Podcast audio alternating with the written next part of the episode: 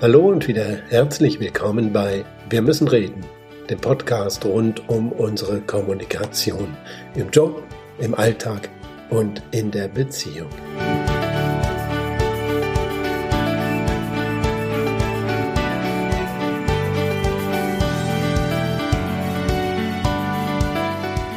Ich möchte heute ein Thema anpacken, das mir häufiger begegnet als jedes andere. Nervosität und die Angst, vor öffentlichem Reden. Selbst Menschen, die beinahe jeden Tag vor Publikum sprechen müssen, haben diese Angst. Für viele ist sie zum ständigen Begleiter geworden. Die gute Nachricht ist, wir können unsere Anspannung zum Freund machen. Sie kann uns helfen, statt uns zu lähmen. Wir müssen reden. Das kann man so oder so verstehen, als Aufforderung wie in Hey, wir haben was zu besprechen? Oder eben als Hilferuf, Hilfe, ich muss reden. Ich muss eine Rede halten, einen Vortrag, eine Präsentation. Das ist ja längst keine Aufgabe für einige wenige mehr. Präsentationen sind zur Corporate Language geworden, zur Unternehmenssprache, und beinahe alle von uns sind irgendwann gezwungen, aufzustehen und vor dem Team, vor einem Gremium, vielleicht sogar vor dem Publikum einer Fachtagung zu reden. Hand aufs Herz, den meisten macht das Angst. Und wenn wir Angst bekommen, ist das der sichere Weg in den rhetorischen Abgrund. Dann springt nämlich das Alarmzentrum in unserem Gehirn an, der älteste Teil unseres Gehirns, dessen Entstehung weit in der Evolution zurückliegt und den wir mit Tieren gemeinsam haben, sogar mit solchen Urviechern wie Krokodilen. Habt ihr jemals von einem Krokodil gehört, das ein großer Redner war? Das wäre dann übrigens auch der Beweis, dass eine große Klappe noch keinen großen Redner ausmacht. Wenn unser Gehirn Angstalarm schlägt, macht es unheimlich sinnvolle Sachen. Es schaltet zuallererst mal den denkenden Teil des Gehirns ab. Stattdessen wird Blut in die Arme und Beine gepumpt und das Stresshormon Cortisol ausgeschüttet, die Pulsfrequenz steigt, damit mehr Blut und damit mehr Sauerstoff durch den Körper fließt. Körperfunktionen wie die Verdauung werden heruntergefahren. Das ist alles sinnvoll, aber nicht, wenn man reden will. Alle diese Reaktionen unterstützen vielmehr den Flucht- oder Kampfreflex. Sie helfen uns also, wegzulaufen oder den Kampf mit der Bedrohung aufzunehmen. Da euer Publikum aber als Bedrohung wahrgenommen wird, sind beide Optionen nicht wirklich kommunikativ. Schreiend von der Bühne zu stürmen macht den Auftritt zwar bemerkenswert, tut aber wenig für die Kommunikation oder die eigene Karriere, und der Kampf mit dem Publikum verbietet sich von selbst. An dieser Stelle setzt ein Teufelskreis ein. Unsere eigene Reaktion macht uns, weil sie völlig ungeeignet ist für die anstehende Aufgabe, nämlich vor Publikum zu reden, noch ängstlicher oder nervöser. Die Pulsfrequenz steigt noch mehr an, der Atem wird flacher, dadurch trocknet der Mund aus und der Angstpegel steigt. Viele von uns haben das schon einmal erlebt. Man stirbt tatsächlich buchstäblich tausend Tode und wünscht sich nicht sehnlicher, als dass dieser Fremde, der da so unbeholfen vor sich hinstammelt und sein Publikum in einer Mischung aus Langeweile und Mitleid redet, endlich fertig ist und von der Bühne darf. Das ist kein schönes Erlebnis, und der nächste Auftritt wird durch eine solche Erfahrung umso schwieriger, die Angst umso größer. Also, wir müssen aus dem Teufelskreis raus.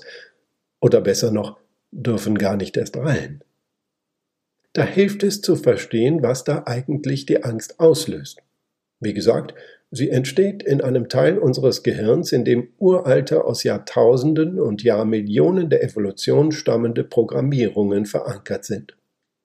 Immer wenn wir uns alleine vor ein Publikum stellen, wenn alle uns anschauen und wir erkennen nur eine anonyme Masse, dann erkennt uns unser Gehirn in der Rolle eines Beutetiers, alleine einer argwöhnisch beobachtenden Meute ausgeliefert. Und weil wir nicht gerne Beutetiere sind, bekommen wir Angst. Da hilft ein ganz einfacher und schöner Gedanke. Unsere Zuhörerinnen und Zuhörer wollen uns mögen. Sie haben kein Interesse daran, uns abzulehnen, denn dann passiert was in deren Gehirnen. Wir werden zur Störung. Wir stören das Gleichgewicht und das verbraucht im Gehirn zu viel Energie. Also, mögen ist einfacher. Ihr seht, euer Publikum ist in einer ähnlichen Situation wie ihr selbst.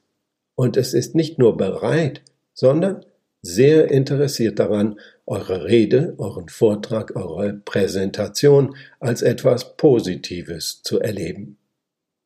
Denkt mal einen Moment drüber nach. Als ihr diesen Podcast gestartet habt, geschah es doch in der Hoffnung auf eine positive Erfahrung, einen freundlichen Menschen, der euch vielleicht den einen oder anderen neuen, klugen Gedanken schenkt. Und wenn diese Hoffnung nicht erfüllt wird, ist das ärgerlich, verschenkte Zeit eine Störung. Ihr müsst euch einen anderen Podcast suchen, das ist eine negative Erfahrung, und die versuchen wir zu vermeiden. Das heißt, euer Publikum und ihr, ihr wollt eigentlich dasselbe. Ihr wünscht euch eine positive gemeinsame Erfahrung, sprich, ein Publikum ist in der Regel erstmal wohlwollend, einfach weil es ihm besser geht, wenn ihm gefällt, was es da zu sehen und zu hören bekommt.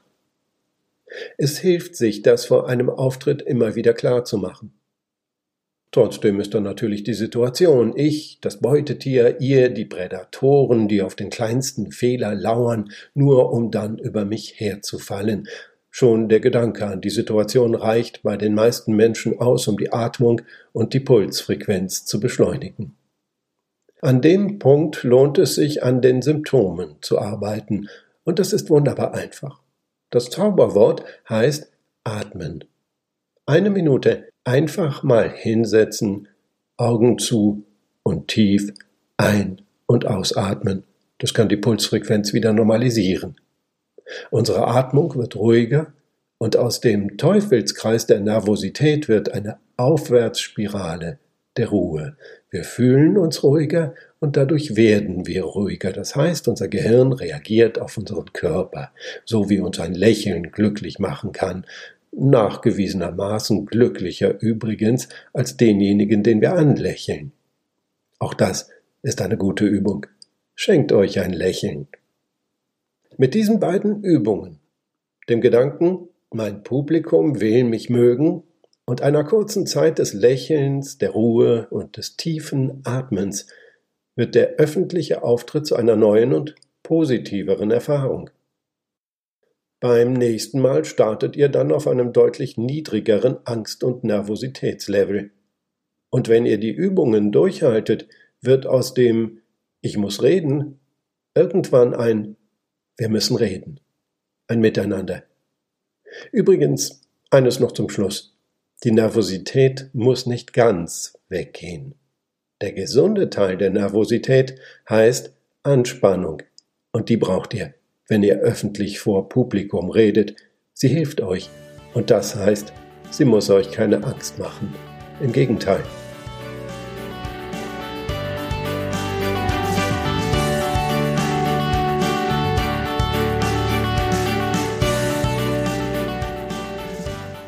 Das war's für heute und für diese Woche bei Wir müssen reden dem Podcast rund um unsere Kommunikation im Job, im Alltag, in der Beziehung. Wir hören uns wieder nächste Woche, wenn es euch gefallen hat. Teilt diesen Podcast, erzählt davon. Begeisterung teilen ist schließlich ein ganz wichtiges Stück Kommunikation. Bis dann, bis es wieder heißt, wir müssen reden. Eine gute Zeit und immer die richtigen Worte.